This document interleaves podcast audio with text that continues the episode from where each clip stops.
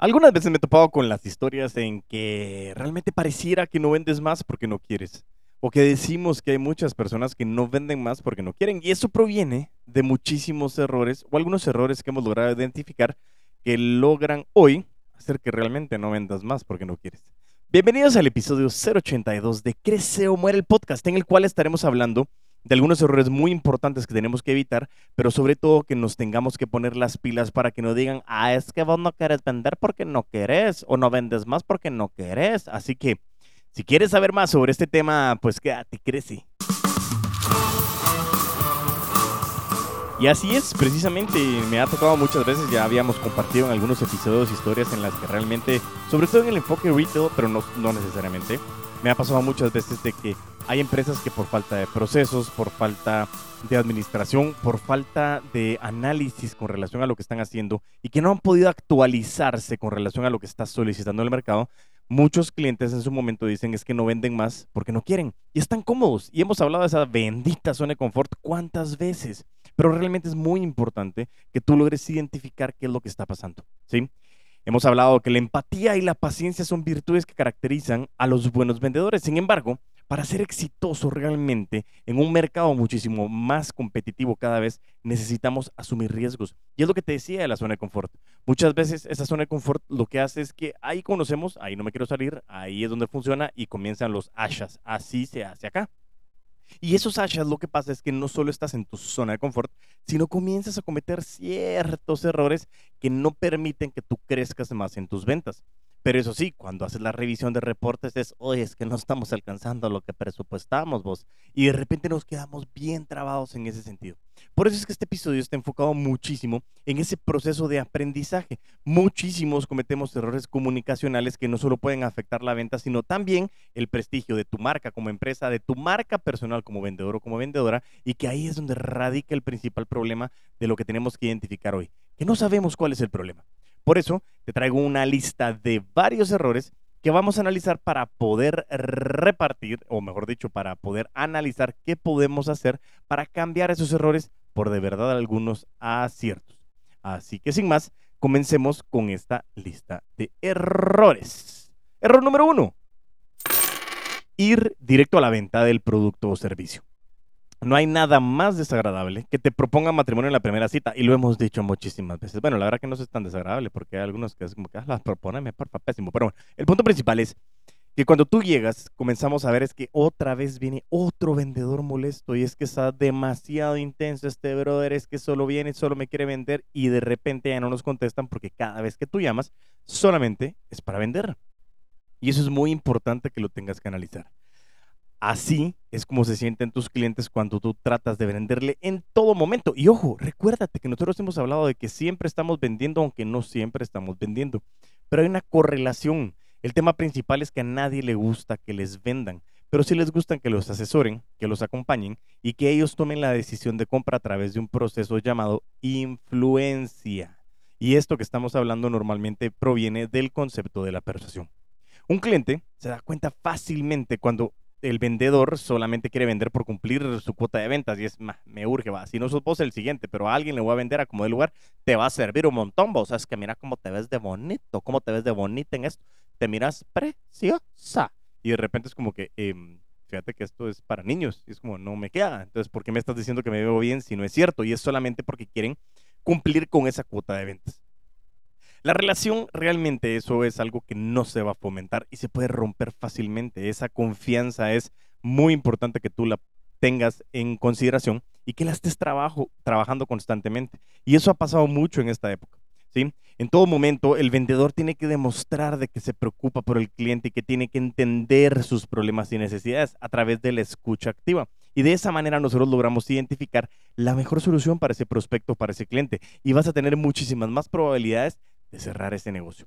¿Por qué lo estamos hablando de esta manera? Ya que es muy importante que logremos identificar que realmente no tenemos que salir o ir directamente a la venta del producto o servicio. Y eso es lo que ha estado pasando actualmente. Hubo muchísima presión. Eh, como lo comenté, realmente pareciera que llevamos un año de 24 meses. Eh, estamos aquí ya terminando casi el mes de enero del 2022 en el que hemos podido identificar de que, pues la verdad que tuvimos una pausa interesante a fin de año eh, se bajaron un poco las revoluciones, aprovechamos para poder identificar nuestra información, vimos nuestro mindset, establecimos nuestro plan de ventas, pero ahora identifiquemos cuáles han sido esos errores que hemos cometido para que no los sigamos cometiendo. Y reitero, un hombre inteligente es el que aprende de sus errores, pero un hombre sabio es el que aprende de los errores de los demás. Así que en este episodio, como te dije, te estoy trayendo estos errores que te pueden servir para que tú realmente puedas aprender a cómo gestionar y, evitar cometer estos grandes errores. Error número dos. Lo hemos trabajado y lo trabajamos en nuestra certificación de vendedores de alto rendimiento, ¿sí? Y es no tener un pitch de ventas. ¿Qué es esto? Muchísimas veces pensamos que las ventas es solo conectar, ¿sí? Ahí está la conexión emocional, buenísimo, relaciones, punto, y that's it. Pero realmente no es, no es, no es solamente este desarrollo completo, ¿sí? Y no es que hagamos esta relación hasta que nosotros hagamos que ellos nos compren porque sí. Y eso es lo que pasa y es una gran, es, es muy importante esta gran diferencia. En el sentido de que muchas veces dicen es que yo no te estoy pagando por hacer amigos. Hacer amigos en este gran negocio de las ventas es un bono, pero tenemos que saber que estamos en un proceso. Y lo hemos hablado con relación al tema del GPS del avión. Yo sé que tengo que ir a cerrar, tengo que ir a cerrar y tengo que ir a cerrar y eso es muy importante que lo tengas siempre claro. ¿Cuál es mi objetivo y hacia dónde voy? ¿En qué fase estoy? ¿Cuáles son los pasos a seguir y por qué estoy conectando como estoy conectando? ¿Cuáles son preguntas destinadas al cierre? ¿Cuáles son preguntas destinadas al rapport? Y eso nos va a permitir a nosotros identificar de mucha mejor manera qué es lo que estamos buscando. Sin embargo, precisamente pasa esto cuando nos desviamos del proceso o del GPS, cuando no tenemos un pitch de ventas. Y es un error muy común, créamelo. Se lo he preguntado a muchísimos vendedores y les digo, ok, preparemos un elevator pitch y hacemos un ejercicio. Yo se los he puesto a ustedes en el podcast, que si alguno o alguna quiere enviar su elevator pitch, quiere que yo lo revise con muchísimo gusto, va a ser un placer. ¿Por qué? Porque es importantísimo el de responder la pregunta, ¿qué vendes? ¿Pero qué vendes en 30 segundos, en un minuto si mucho?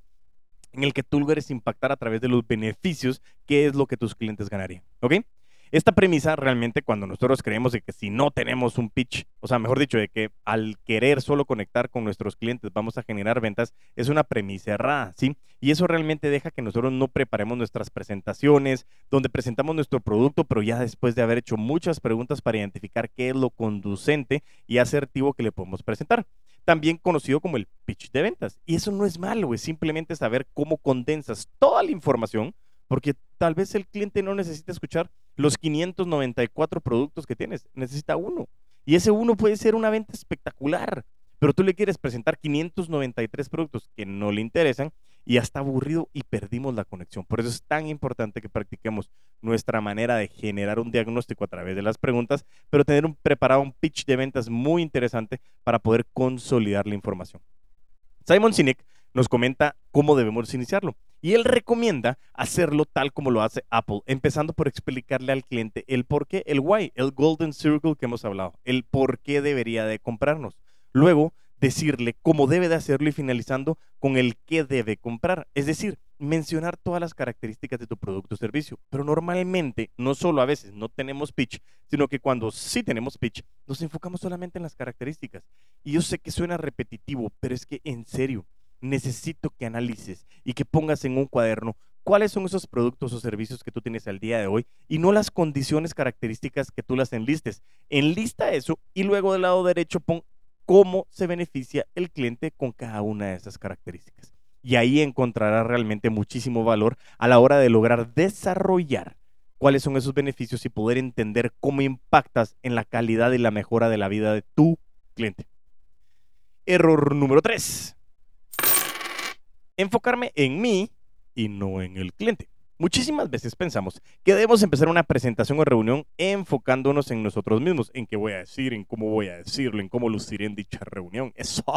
Realmente debemos enfocarnos en nuestro prospecto, preguntándonos qué es lo que quiero que ellos hagan al escucharme, cómo quiero que ellos estén en la reunión, cómo deseo que ellos terminen dicha reunión. Y por eso, cuando hablamos de la parte de Sandler Training, que lo hemos mencionado muchísimas veces a través de esta gran metodología, que nos permite hablar de los acuerdos previos. Y eso nos abre la puerta muchísimas veces a que cuando nosotros tenemos nuestra llamada de primer contacto y logramos generar esa reunión, esa entrevista en ventas, nosotros tenemos que decirle al finalizar esa llamada qué es lo que va a pasar en esa reunión.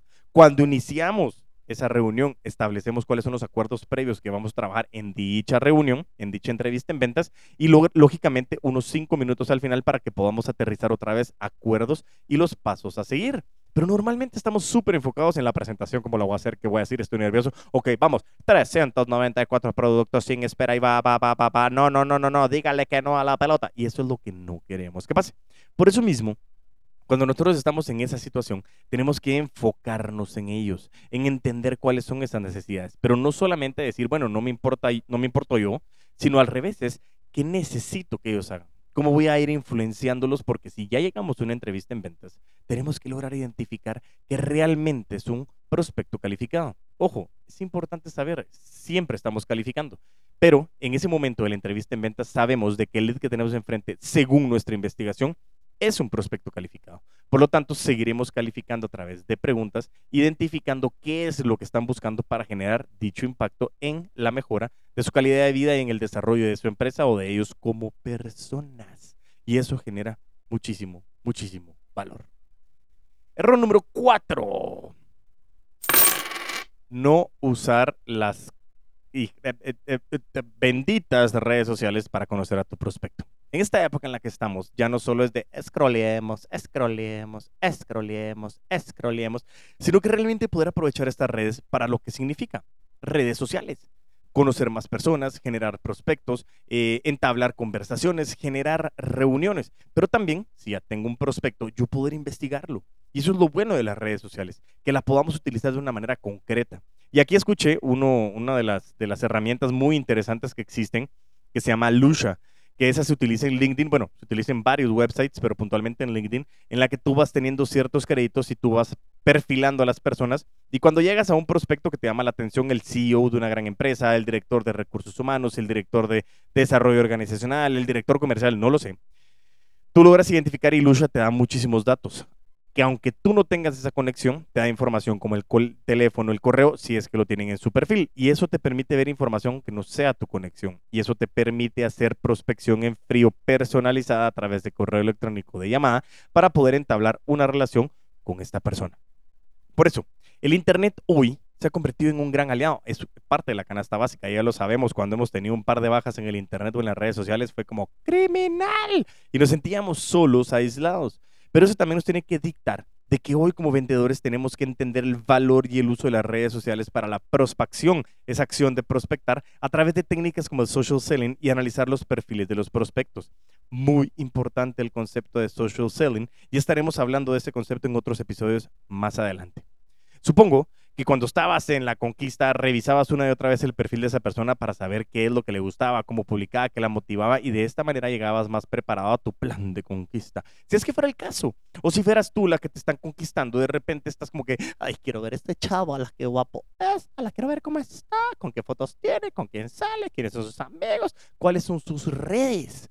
Y eso es precisamente lo que hacemos en las ventas. Lograr levantar información, mejor conocido como dirían algunos, es que me estás estoqueando. No solo es eso, es identificar cómo puedo generar mayor conexión contigo como persona.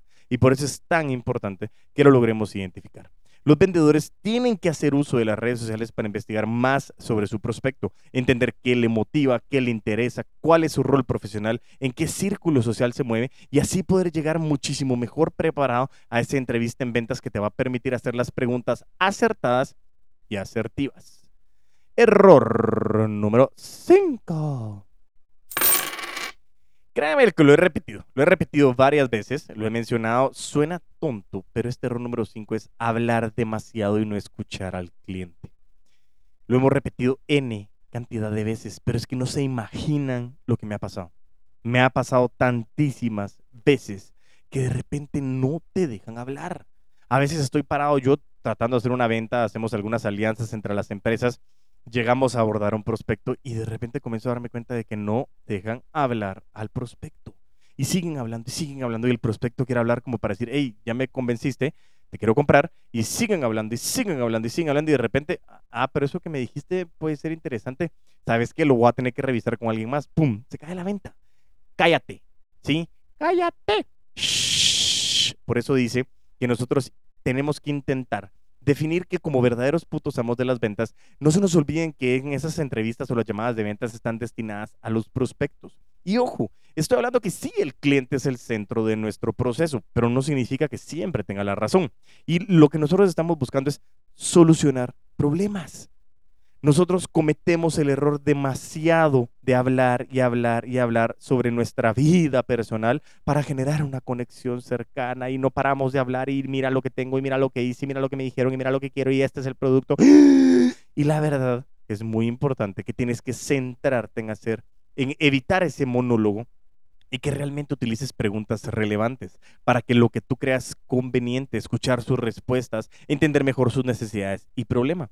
Y hay una investigación que se llama SuperOffice que dice que el 79% de los compradores B2B asegura que es fundamental o muy importante interactuar con, el vendedor. Interactual, ya parezco yo, puertorriqueño, boricua. Saludos a todos los boricuas que están escuchando. Eh, pero realmente dice que el 79% de los compradores B2B asegura que es fundamental interactuar con el vendedor, pues lo considera un asesor de confianza y agrega valor al negocio. Y es por ello que el vendedor de hoy en día es realmente un asesor de compra del cliente. Y lo hemos hablado, estamos asesorando. Vendedor y asesor de compra son términos totalmente diferentes a tomar en cuenta. No significa que dejemos de ser vendedores, porque somos orgullosos vendedores, pero que hoy las ventas ya no son transaccionales, son relacionales y eso conlleva que tenemos que asesorar a nuestros clientes. Error número 6 centrarte en el bendito precio y no en el valor. Y eso normalmente nos estamos aferrando a las ofertas, que si no hay oferta que no vendo, que es que mira la competencia está más barata, que esto está sacando, que viene por acá, hace el pase, disminuye el precio, baja el precio, hace dumpling. Dumpling dice, hace dumping y de repente sale perdiendo la competencia, pero vendió y se ganó la cuenta. Y eso es lo que no queremos hacer. Muchísimos vendedores cometen el error de pensar que el producto se va a vender solo gracias a su precio, por lo que ofrecen descuentos, promociones especiales y precios bajos sin tomar en cuenta otras consideraciones.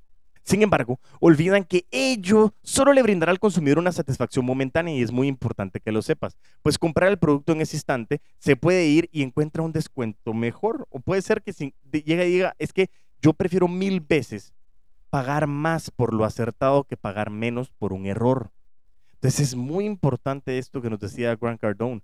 No tenemos que pensar en el precio, pensemos en el valor. Y hemos tenido en consideración el ejemplo que realmente nosotros tenemos que determinar qué es lo que está buscando la persona. Calidad, cantidad, situación emocional. Y poníamos el ejemplo de la joyería, que lo mencionamos en alguno de los episodios, en el que si alguien comete un error, alguien quiere dar un regalo muy bueno, y de repente llega a la joyería y dice, bueno, mi esposa está peleando conmigo, ¿ok? Mi esposa está peleando conmigo y en ese momento yo no estoy pensando en precio, estoy pensando en valor, ¿cómo hago para que se contente conmigo? O tal vez la esposa eh, está, o el esposo, mejor dicho, está peleando con la esposa y llega la esposa y va a buscarle un reloj y dice, hoy sí, es que yo quiero que mi esposo esté feliz conmigo. ¿Qué es lo que estamos buscando? Es poder atender el valor. Por eso es que cuando nos enfocamos en el precio surgen muchas cosas de, mm, no te voy a enseñar esto porque es muy caro, esto es muy caro, te voy a conseguir un descuento, cómpreme pero le hago descuento. Y ahí comenzamos a hacer esas frases tontas de, eh, normalmente no hacemos esto, pero te puedo hacer un descuento si, si te lo llevas. Y comenzamos a ser engañados normalmente, nosotros mismos como vendedores y también a nuestros clientes. No cometamos ese error. Es muy importante que lo logres identificar. Error número 7 hablamos de que no teníamos pitch de ventas, ¿sí? En el error número dos. Pero muchas veces creemos cuando ya tenemos un pitch de ventas de que usamos el mismo discurso para todos los clientes. Y eso es un grave error. Cada cliente tiene sus necesidades y características distintas. Por consiguiente, uno de los peores errores que puedes cometer es utilizar el mismo discurso de ventas para dirigirte a todo un grupo. ¿sí? De hecho, de acuerdo, dice según este artículo, un estudio de Addressing the Gaps in Customer Experience realizado por The Harris Poll, el 37% de los consumidores indicó que dejaría de hacer negocios con una empresa que no les ofrece una experiencia personalizada. Y eso ha venido a ser un impacto sumamente acelerado de lo que bien nosotros le pusimos como aceleración 2020-2021, este año de 24 meses, que lo que está buscando es que aunque venga la velocidad, quiero personalización. Y por eso, para evitar esto, para evitar que no seamos personalizados, como vendedores debemos dedicar gran parte de nuestro tiempo en investigar a nuestros prospectos y agruparlos según los avatares que hemos venido definiendo. Y eso nosotros lo tenemos que identificar generar esa plantilla que si tú la quieres, la necesitas, por favor avísame para que yo te la pueda dar, te la envío con muchísimo gusto, sin costo alguno, más que tu tiempo. Lo que estoy buscando es que de verdad crezcas, que la relación como vendedor o vendedora, como puto amo, puta ama de las ventas, impacte en tu mercado, en tus clientes, en ti, en tu empresa, en tus números. Y por eso es tan importante que cuando tú logras identificar cada tipo de avatar que tienes enfrente, vas a ir desarrollando un diferente discurso que puede impactar de mejor manera en cada uno de esos grupos. Error número 8. Hacer promesas imposibles de cumplir.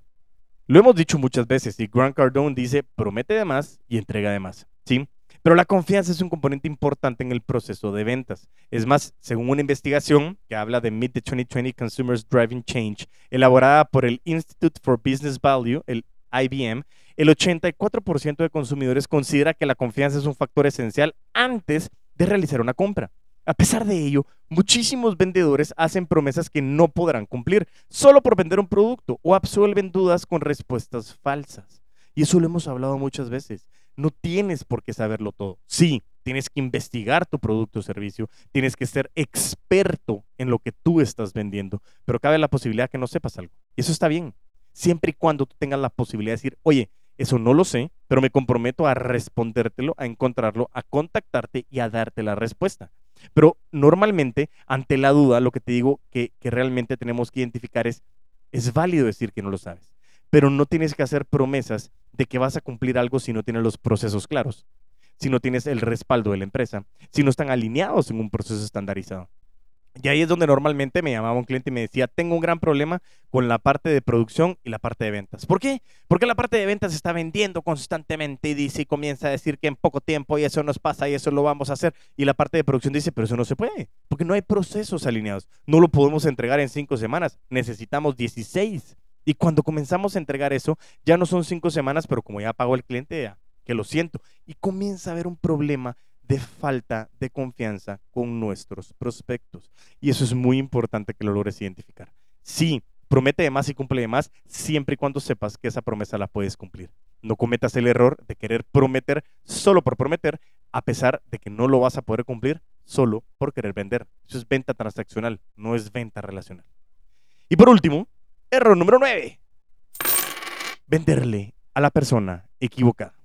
Estábamos hablando de que queríamos tener el mismo pitch de ventas o el mismo discurso con muchísimas personas. Y eso no solo es un error también, sino que querramos venderle a la persona equivocada. Otro error, como te decía, es que nosotros le ofrecemos el producto o el servicio a la persona equivocada, es decir, a aquel prospecto que no tiene el presupuesto, capacidad adquisitiva para comprar lo que se brinda, no tiene las necesidades y es importante que tú tengas que investigar antes esto de poder ofrecerlo. ¿Qué es lo que pasa? Mira, es que te estoy contactando a esta persona para que, para que le ofrezcas esto. Buenísimo, aquí está la propuesta, envíasela. Y de repente no te contestan. ¿Es qué pasó? Porque no lo necesitaba. Y a mí me pasa muchísimas veces y aún así cometo errores en el que después de hablar, de elaborar ciertas preguntas, se prepara la propuesta, se coordina la entrevista para poder presentar esa propuesta y poder entablar esas dudas y aún así hay veces que me equivoco. Yo no te estoy diciendo que no es válido equivocarte, solamente de que minimicemos el error de venta a la persona equivocada. No todos pueden ser tus clientes, te lo juro. No es posible que los 8 casi billones de personas que existen en el mundo sean tus clientes, es imposible. Pero sí, tenemos que identificar cuál es tu nicho, cuál es tu alcance, cuál es tu cliente ideal que tú quieres llegarle, cuáles son esos avatares que tú tienes desarrollados para que tú puedas ir a buscarlos y que realmente enfoques e inviertas tu tiempo, ahí se me sale el gallito, tu tiempo en lo más importante que es vender, pero vender a través de generar beneficios. La regla de Rodio. Ahí puse la musiquita para que la puedan escuchar, pero es muy importante que definan esa regla de Rodio, tener el interés de tu cliente por delante de tu interés de querer ganar dinero. Por eso, la prospección, la prospección, esa acción de prospectar, posiblemente es uno de los factores más importantes de la venta.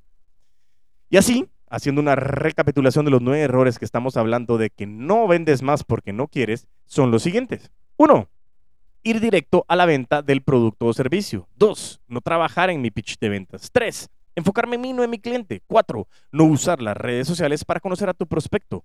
Cinco, hablar demasiado y no escuchar al cliente. Seis, centrarse en el precio y no en el valor. Siete, usar el mismo discurso de ventas en todos los clientes. Ocho, hacer promesas imposibles de cumplir. Y nueve, vender a la persona equivocada. Es muy importante que revises estos errores para que tú no los estés cumpliendo, eh, digo, cometiendo. ¿Por qué? porque ya tienes tu mindset, tienes tu plan y como estás ejecutando, date cuenta realmente qué es esas piedritas donde te has tropezado que no te está permitiendo alcanzar esas alturas que tú quieres alcanzar. Y este 2022 ya no te puedes permitir cometer los mismos errores. Tenemos que aprender. Y si no los has cometido, trata de evitar también cometerlos. Y regreso a la frase. Un hombre inteligente es aquel que aprende de sus errores, pero un hombre sabio es aquel que aprende de los errores de los demás. Muchísimas gracias por su tiempo, por haberme escuchado. Mi nombre es Diego Enríquez Beltranena, un puto amo de las ventas, y estoy aquí para servirles. Pueden seguirme en mis redes sociales como arroba puto amo de las ventas en TikTok y en Instagram y en las redes sociales como LinkedIn, YouTube y Facebook como Crece Humor el podcast. Y me pueden seguir, darme like, comentar, enviarme mensajetos, fotos, thumbs up, lo que quieran. Y una, un dato interesante, estoy analizando me están comentando que ahora también en Spotify van a poder poner las cinco estrellas. No sé si ya tengan la actualización, pero a partir del 2022 estos ratings van a comenzar a estar en nuestro Spotify. Así que si estás escuchando en esta plataforma o en Apple Podcast, esas cinco estrellas para mí va a ser excelente porque nos va a permitir llegar a muchísima más gente. Así que muchísimas gracias por tu tiempo y mientras tanto nos volvemos a escuchar y ahora a ver, a vender con todos los poderes.